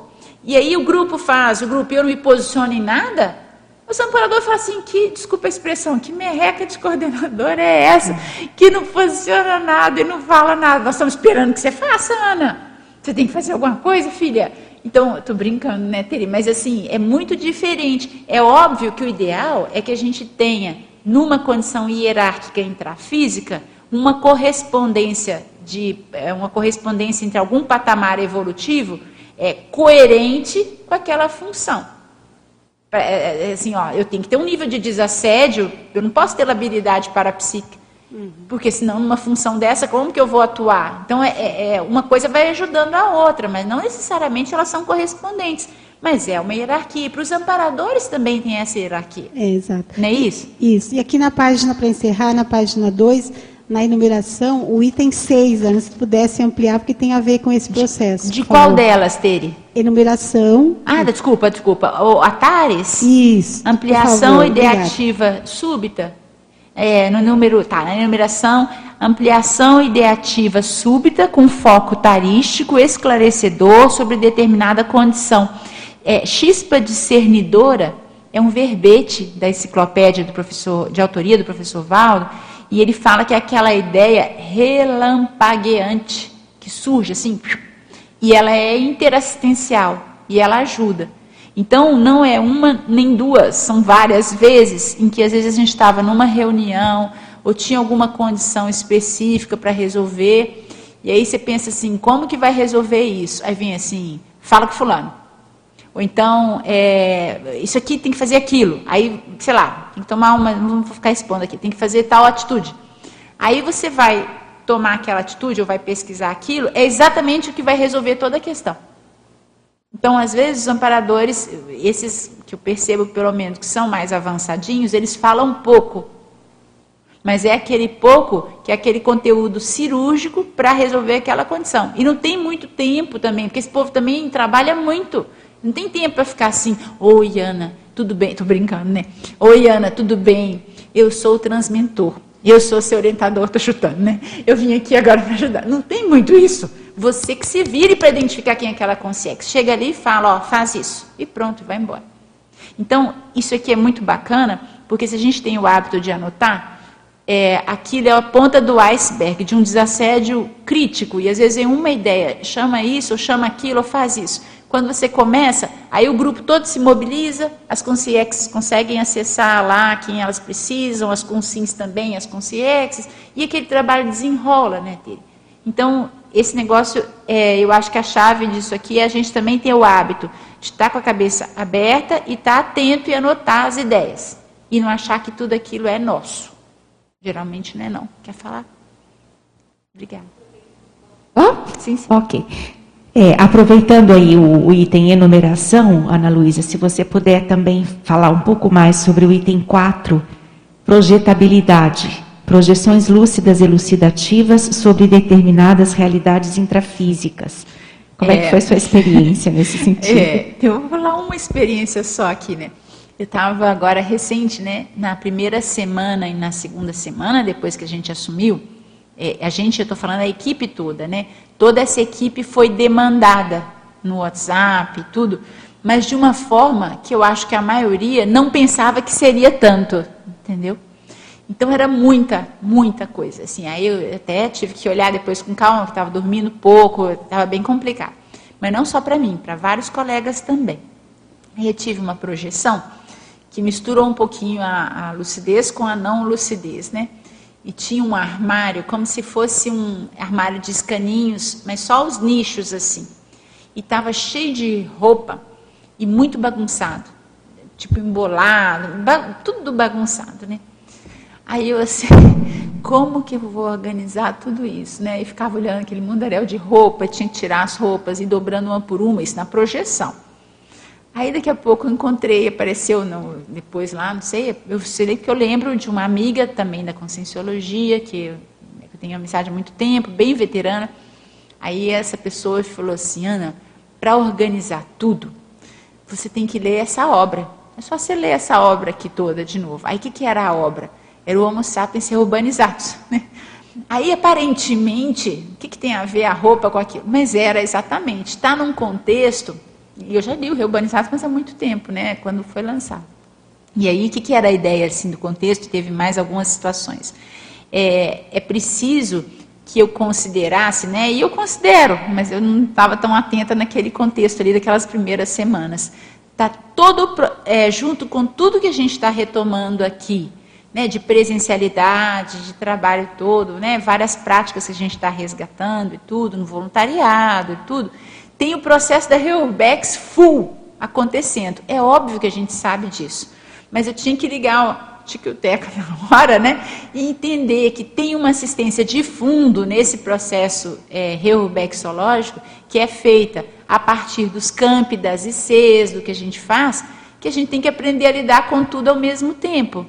Na hora que eu vi aquilo tudo, aí eu fui lembrando de alguns é, capítulos, trechos, né, sessões do Reurbanizados, tem uma sessão de assistenciologia que pessoalmente eu gosto muito, e aí fui lembrando das coisas e aquilo foi dando uma tranquilidade, assim, então tem que começar a entender, mas você veja, não tem lógica, porque era armário, né, com roupa e tudo, mas a ideia ficou clara.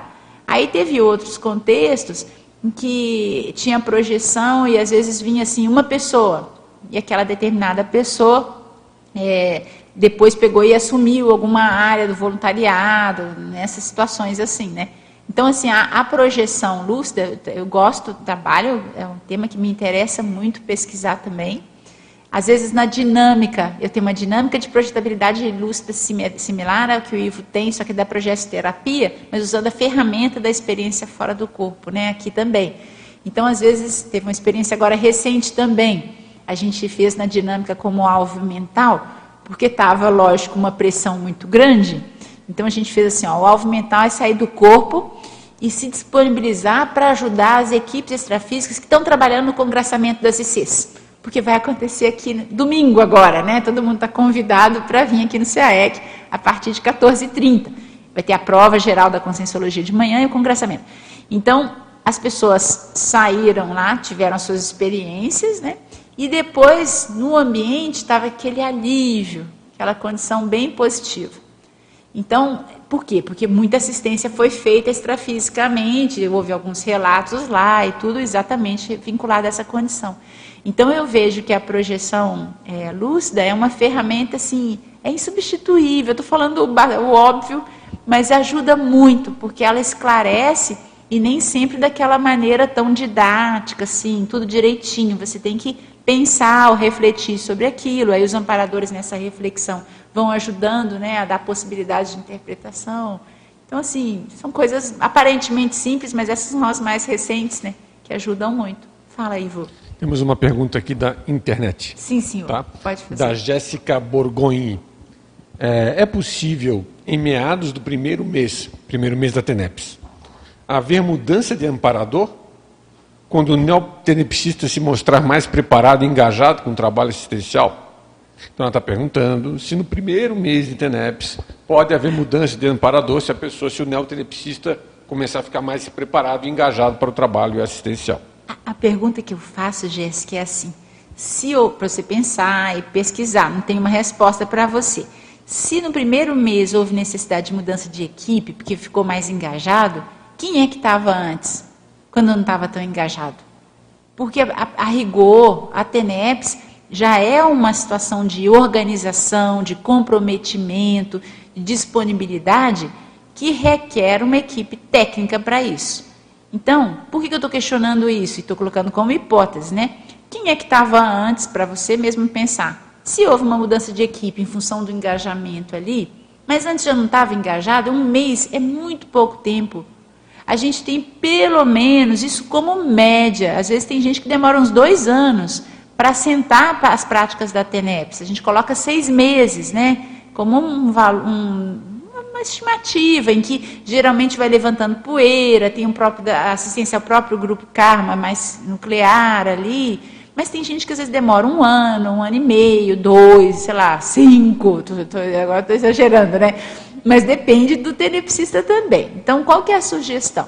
Vai anotando tudo, inclusive as inspirações sobre essas equipes, e aí sim, esse processo de caracterizar a perfilologia, para a perfilologia lá da sua TENEPS, para a elencologia, que é a palavra correta, é, vale a pena estudar mais. É, anotar, ir estudando, só registrando, vai observando e vai é, fazendo o sequenciamento parafactual, né? Vai acompanhando e aí você vai tirando as conclusões. Mas um mês é muito pouco tempo. É pouquíssimo. Eu diria que um ano é pouco tempo demais para isso. Sem contar que a pessoa pode estar invertendo a relação de causa e efeito. Fala explicitamente o quê? Explica, explica. Ela pode estar mais engajada e preparada porque os amparadores mexeram mais com ela. Isso é chata, né? Mas tá. é, é uma situação chata. É. Os amparadores ajudaram a pessoa a ficar mais engajada. Exatamente. Tá. tá. Temos mais perguntas aqui. Tem mais uma perguntinha aqui, só um momento. Tá. É, do Murilo Vieira Lino. Uhum. Tá? É, poderia comentar se você sentiu a presença da, de uma Neo Equipex avançada quando esteve no podcast Guarda Volume? Podcast Guarda Volume, que a professora Ana Luísa divulgou lá as atividades do CEEC desse podcast que é aqui da Tríplice Fronteira, né? Aqui de Foz. Por que muita gente moradora de Foz ainda desconhece profundamente o CIAEC? Essa é uma, são duas perguntas que ele está fazendo, tá? Uma se sentiu anel Equipex lá no podcast e a outra porque tem muita gente, na visão dele, né, moradora de Foz que ainda desconhece profundamente o CIAEC. É, é, oi, Murilo, né, bom dia. Esse desconhece profundamente o CIAEC, eu não sei se você está referindo a não saber que o CIAEC existe ou a não conhecer mais apropriadamente que tipo de tarefa é feita aqui dentro, né? Dentro da comunidade iguaçuense, o CAEC já virou uma referência, até tem placa né, na cidade falando onde fica a conscienciologia.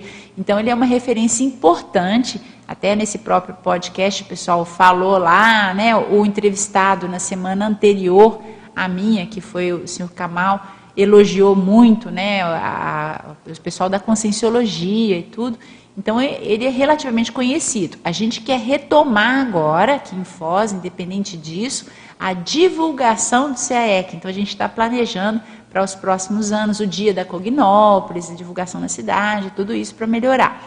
Agora, então isso é uma coisa. Tem gente que conhece, mas tem gente que nunca veio a frequentar e não sabe exatamente o que é feito aqui acha que é o lugar que os ETs é, aportam, né? Que foi o que eles falaram lá no podcast, o ET vai descer, o disco voador vai vir aqui. Então, tem muito desconhecimento. Então, a gente tem que fazer, sim, um esforço para explicar tudo isso para as pessoas. É, em relação à participação lá, é, é, é, a equipe amparadora mesma que trabalha nas atividades do CAE, que eu estava ali representando a instituição. O que a gente precisa estar atento e aí eu procurei tentar fazer isso, acho que pode melhorar bastante, é você adaptar a linguagem sem detrimento dos neologismos ou das verpons da conscienciologia ao contexto, que é um podcast informal, né? É, com outra abordagem, né, para que as pessoas possam entender, e elas entenderam isso, qual que é a mensagem principal, o conteúdo principal. Então, que aqui é uma instituição de estudo, de pesquisa, né, e o pessoal se interessar em vir aqui. Eles fizeram um trabalho de bastidor, vindo antes aqui com a professora Rosane Amadori, que é a nossa coordenadora de comunicação, que apresentou todo o CAEC a eles. Então, esse acolhimento a gente sempre fez né, com todas as. A gente na conscienciologia que eu estou falando em várias ICs, o acolhimento ao pessoal de mídia, essa explicação. Eu levei um livro para eles das tecas, da holoteca, para eles conhecerem de presente. Então, todo esse processo de acolhimento, né, para as pessoas conhecerem o que é feito, isso é desses amparadores mais sofisticados da conscienciologia, independente de ser só o CAEC, né? No IPC já se fazia muito isso, a gente aprendeu a fazer isso com o trabalho do professor Valdo, professora Malo Balona, né? De acolher, envolver, agradecer aquela oportunidade, e isso cria muita empatia, mesmo que sejam discordantes as abordagens em vários aspectos. Mas existe um clima muito positivo para fazer esse debate. Mas lá era um ambiente mais informal. Eu não podia chegar lá e falar é, a Verpom, né, a TENEPS. No entanto, a gente falou conteúdos conscienciológicos sérios, sem baratear, mas sem usar a linguagem mais técnica da conscienciologia, porque não era apropriado, né? Mas tem que melhorar, ainda tem, eu mesma sou crítica de algumas abordagens minhas, acho que ainda tem que dar uma melhorada. Mas fala aí, tem mais alguma pergunta? Tá bom. Ah, Amanda. Ananda. Então, queria comentar que realmente está um clima agradável, essa questão da presencialidade aqui no CAEC, a nova gestão. Esse Cheguei hoje, estacionei, já tem umas quantas tendas ali para o nosso evento domingo. Então dá um, uma sensação de acolhimento bem é, satisfatória, né? Eu falei assim, nossa, realmente estamos retomando as atividades, fim de ano, as famosas confra, né? As confraternizações, vai ter evento desde as duas e meia, depois a gente vai ter uma é uma ceia, uma ceia de confraternização, né? É. E foi muito satisfatório ver assim, a gente já começou com os preparativos. Mas é, isso só para reforçar a questão do nada substitui a presencialidade, porque de fato eu estava muito engajada no online, aí eu falei, pera lá, vamos lá presencialmente. Se eu moro aqui em Foz do Iguaçu e Ao tenho a oportunidade, SEC, né? isso, exatamente, quem tem a, a disponibilidade né, e possibilidade, óbvio, claro. É, professora, e eu queria perguntar para você no seu ponto de vista, na sua experiência, no que você tem observado, como que a Equipex trabalha com a Consim lábio parapsiquicamente? Porque eu estou ali, que nem a colega está começando, estou no sétimo mês de TENEPS, eu observo que na TENEPS, no trabalho, em ambos tem o amparo. Só que não é aquela questão consolidada, consistente, porque eu não estou no patamar de desperta, tem uma oscilação na lucidez, óbvio, né? E aí eu noto que essa oscilação da lucidez é ali que perde o vínculo com o amparo. É um momento que, ou se eu duvido de mim, cunha mental, dá um afastamento.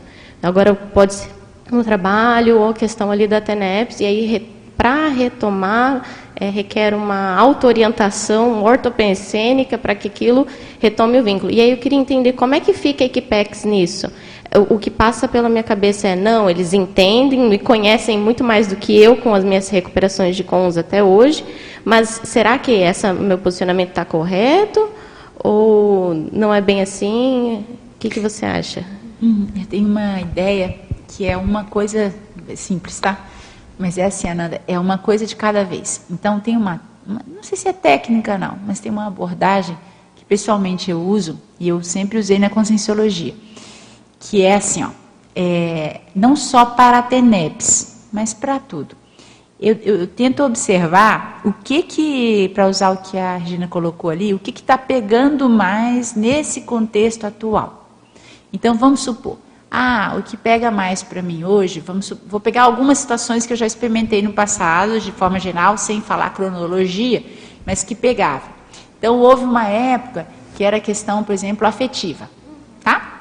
Então eu tinha que resolver aquela questão. E aí, como essa questão era que estava, vamos falar assim, é a recém da vez, é o que eu tinha que trabalhar, enquanto eu não me dedicasse a trabalhar e a reciclar aquele processo, não ia melhorar, praticamente não ia andar muito outras áreas da, da vida. Então eu, eu tenho para mim que esses amparadores, como você falou, eu concordo totalmente, eles nos conhecem muito mais do que a gente mesmo.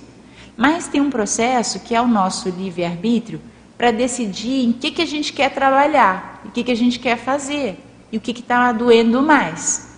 Doendo mais que eu estou querendo dizer, porque nós todos, é o menos doente ajudando mais doente, então nós todos temos várias coisas que a gente tem que reciclar.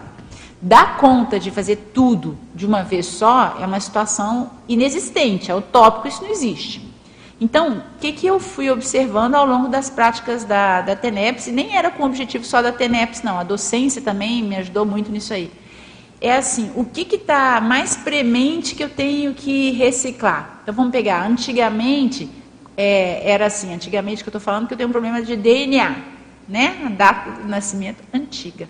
Então, quando era mais jovem, era assim: eu tenho que sair de casa, eu tenho que conseguir um trabalho, e aquilo ocupava toda a minha manifestação evolutiva. O Ivo adorou o DNA porque ele é meu colega de DNA, embora o dele seja mais recente que o meu. Mas o que acontece? É, aí, enquanto não resolvia aquilo e posicionava, eu falei assim: ó, eu vou com um namorado da época, morar fora de casa, eu vou trabalhar, então eu vou, vou, vou sair dessa condição. Pronto saiu. Fui morar junto lá, sem casar, sem ter filho, em Minas Gerais, que é mais fácil. Tudo bem. Aí depois chegou, tinha um vazio existencial, não era para ficar naquela cidade, tinha que sair. Então a questão era mudar para o Rio de Janeiro. Aquilo ocupou um tempo, da, tempo, tempo, uns anos. Mudar, sair, parará. Então, aquilo, mas aquilo foi enfrentado e foi resolvido. Então você veja que são mais ressexes, não recim, porque era mais a vida. Aí aquilo foi ajustando. E os amparadores lá. É porque eu, na realidade foi depois que eu comecei a fazer TENEPS, eu já tinha 32 anos. Aí foi andando. Daqui a pouco era questão, por exemplo, afetiva. Vou ter que resolver. Você já viu aí, você acompanhou. Tudo bem. Então teve que resolver aquilo. Aí depois é a nova relação afetiva. Vai resolver. Ah, depois agora a questão, por exemplo, a mais recente é a profissional, que o meu amigo Ivo está me ajudando pra caramba. Então, estou reciclando algumas coisas nisso aí. É, ou vai ser outra coisa. Então, qual que é o critério? O critério pessoal pode ser que seja um menos técnico, para ter um bem mais técnico, mais positivo, mas o meu é assim, onde dói mais. Porque poderia falar assim, não, o que, que vai alavancar mais? Tudo bem, essa, essa situação, aquela outra vão me alavancar, por exemplo. Não tem como ir para frente na ProEx sem cuidar do soma. Esse é, é batata, não tem como. Então, esse é óbvio, esse aqui é obrigado a fazer isso, tudo certinho. Mas esses outros, que são mais, entre parênteses, opcionais, é o que está apresentando agora. Então, por exemplo, é questão de autoestima. Então, eu tenho que trabalhar com isso. O que, que tira a autoestima? Que, desculpa, não sei se é essa a expressão de jeito de falar, mas assim, o que, que reduz a minha autoestima? O que, que diminui? É isso? Então, eu vou ter que calçar isso. Aí eu vou trabalhar, vou procurar ajuda. Eu mesma, na OIC, eu sou eu é assídua, né? Mas eu já fui nessa vida, acho que umas seis vezes ou cinco vezes ao longo de períodos, para resolver questões pontuais. Eu fiz terapia quando era bem jovem, não conhecia conscienciologia, tinha 17 anos, fiz terapia individual, depois em grupo por uns três anos. Me ajudou demais naquela época, mas muito, não foi pouco. Porque é o processo de auto-reflexão e as pessoas ajudaram. E, e aí é, é, você vai vendo o que que dá. Se eu estou numa condição, é isso que eu uso parâmetro para mim, que eu vejo que não tem nada pegando, aí eu já começo a desconfiar. Aí eu falo assim, Ana Luísa ou Houston, you have a problem, né? O Apolo 13. Você tem um problema, porque tá tudo ótimo assim. Não, eu já ouvi uma situação assim, não, você está próxima de desperdicidade. Aí eu falei assim, isso não é a minha condição, tá? Mas eu falo assim, não, isso aí não está esquisito mesmo se estiver na desperdicidade, que não é a minha condição atual, eu acho que o que muda ali é a maneira de lidar com as coisas, mas os problemas, as situações, eu vou ter que continuar a resolver. Então, sem pressa, tranquilamente, a gente vai olhando, sem pressa que eu estou querendo, sem assodamento, né? Eu vou procurar ver assim, ó, eu vou investir nisso aqui. Porque isso aqui hoje, se eu calçar, por exemplo, eu, Ana Luísa, tá? Durante um tempo, eu fiquei um ano e seis meses é, separada, sem, sem ter outro relacionamento e trabalhando muito e tudo, né? Mas essa era uma condição importante para mim. Eu falava assim, eu não quero ficar sozinha, eu quero constituir outra situação. Aí vinha aquelas inspirações mega positivas, os amparadores, assim, nós só precisamos, você fique paciente, você fique calmo. E vinha só, e eu assim, né? Já passou, não, é, não apareceu, não tem ninguém, ficava, né? Daquele jeito. Então, você veja para uma pessoa ansiosa, né? ficar esse tempo todo não era uma coisa fácil pelo temperamento, mas eu respirava, fazia ginástica, ficava tranquila, a ginástica ajudava a tirar o negócio da cabeça, mas eu fui trabalhando e eu vi depois que tinham processos vários, eu vi durante, de recinológicos pessoais que eu precisava trabalhar. É que ele enfrentou. Não é que não tinha nada para resolver, melhorou muito. Aí agora vem o problema, entendeu? Então você eleja o que que você veja e você só que sabe fazer isso, nem amparador, é você. O que que você quer primeiro? Ah, mas tem essa, essa, essa, essa também. Tá, eu anoto, deixo numa lista que eu não, anotadinho para não perder a ideia, mas eu não vou mexer com isso agora. E aí, a TENEPS vai no fluxo disso que você tem que trabalhar. Porque eles sabem que você vai ficar mais é, é, tranquila com você mesma a partir disso e o trabalho, de resolver isso, o trabalho vai melhorar. Sem preconceito também. Ah, mas eu tenho que resolver, por exemplo, vamos chutar aqui, tá? É, questão financeira? Organização. Organização. Ah, mas eu tenho que resolver, por exemplo, para alguém, pode ser ter um curso superior. A pessoa nunca estudou, está lá com 50 anos de idade, não tem uma formação e gostaria de ter. E aquilo assedia a pessoa. Ela tem que chegar e ir para uma faculdade estudar. E vai enfrentar aquilo. Ah, mas eu nessa altura, o que, que eles vão pensar? Não interessa, o mundo está caindo. Eu tenho que ficar tranquilo por dentro com um diploma. Ah, mas eu não vou nem usar, eu já estou aposentado. Tá, mas isso te traz intranquilidade íntima? Vai lá e resolve aquela situação. Entendeu? Porque aí você vai ficando com tudo calçado. Tem que chegar num contexto que, embora a gente veja, eu vejo assim hoje, pontos que a gente tem que melhorar e são vários, e você vai vendo, aquilo não te assedia. Aí a gente já está mais próximo da desperdicidade aquilo não te tira do sério, aquilo não traz labilidade. Quer dizer que a gente já está num nível de autossegurança, não sei se é autocentramento, autoassentamento, que já está mais apto para lidar com as nossas próprias dificuldades. E isso eu caracterizo como um estado mais próximo da autoespecificidade. Não é a ausência de situações para trabalhar. Entendeu? Respira, só isso. Vai lá. Vou complementar muito rapidamente. Já que ela falou de labilidade, que é essa oscilação, né? Uhum. Existe uma expressão na conscienciologia, isso acho que vale para todos nós e até para as pessoas que estão vendo, tomando contato com essas ideias pela primeira vez, que é a questão da autolinearidade pensênica ou retilinearidade, que eu gosto mais, professor Valdo. Professor Valdo no verbete chama, se não me engano, no verbete é linearidade autopensênica, mas é sinônimo para retilinearidade autopensênica. Então, dá tudo na, na mesma. Ou seja, isso tem a ver com o que a professora Ana Luísa estava falando. Você mantém uma retilinearidade na resolução das coisas que precisa resolver. Tá? Sempre vai ter coisa para resolver. Sempre vai ter coisa para resolver. E, e, e, não, e aí não entrar com uma postura emocionogênica, ou às vezes de dramatização emocional, em cima das problemáticas, porque daí quebra aí a retilinearidade quando acontece isso.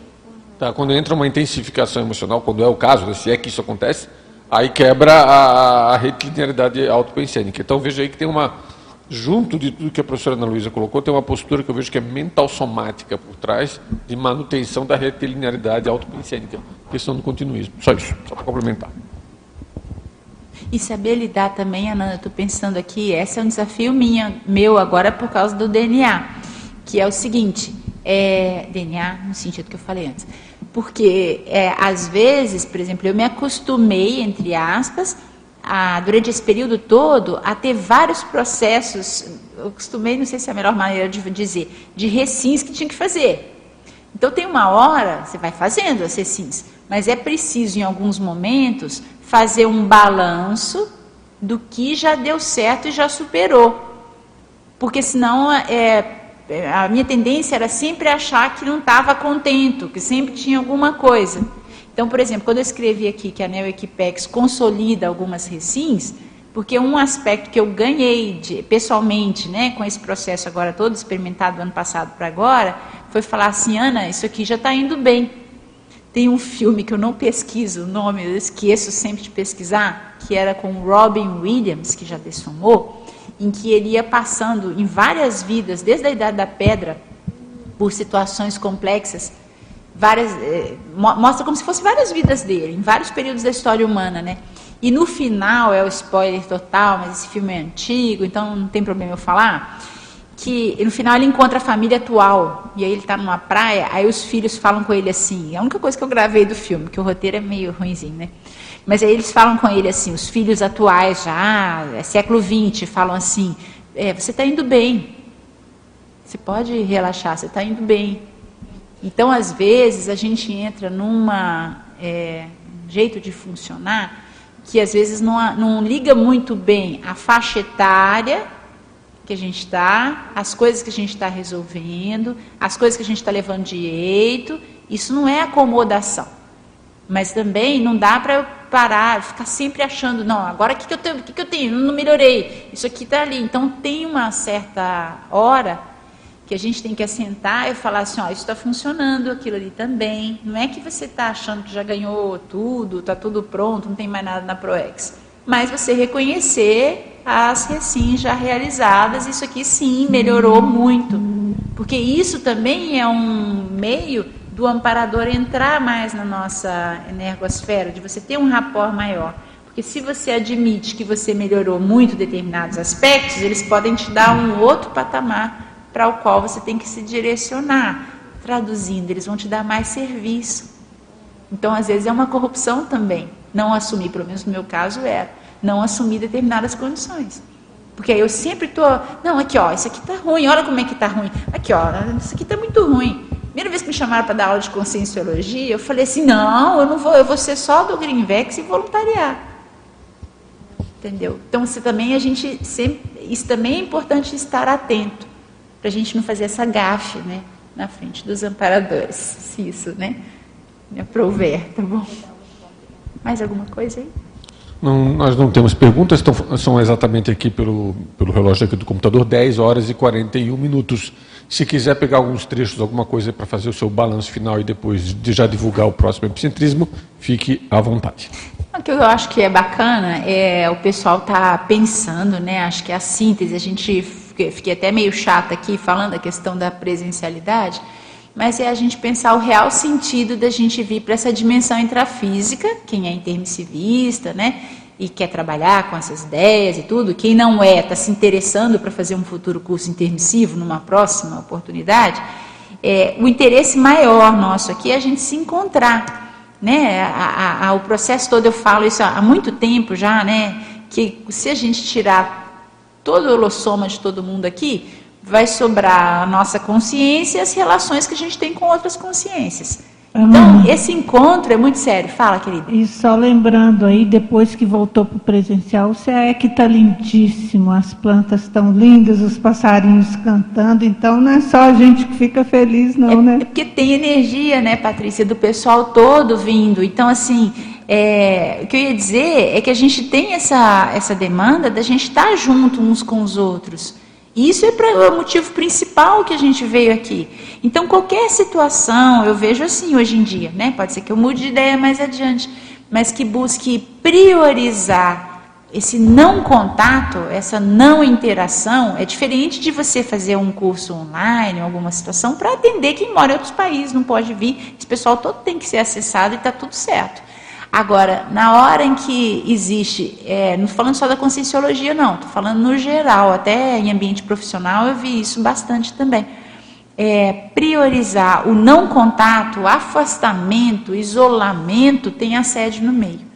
Quem prioriza esse afastamento, né, é geralmente, quem faz a, a gente ficar, né, tirando as condições pessoais, se sentindo sozinho, isolado, quem tem interesse nisso, é um processo de assédio.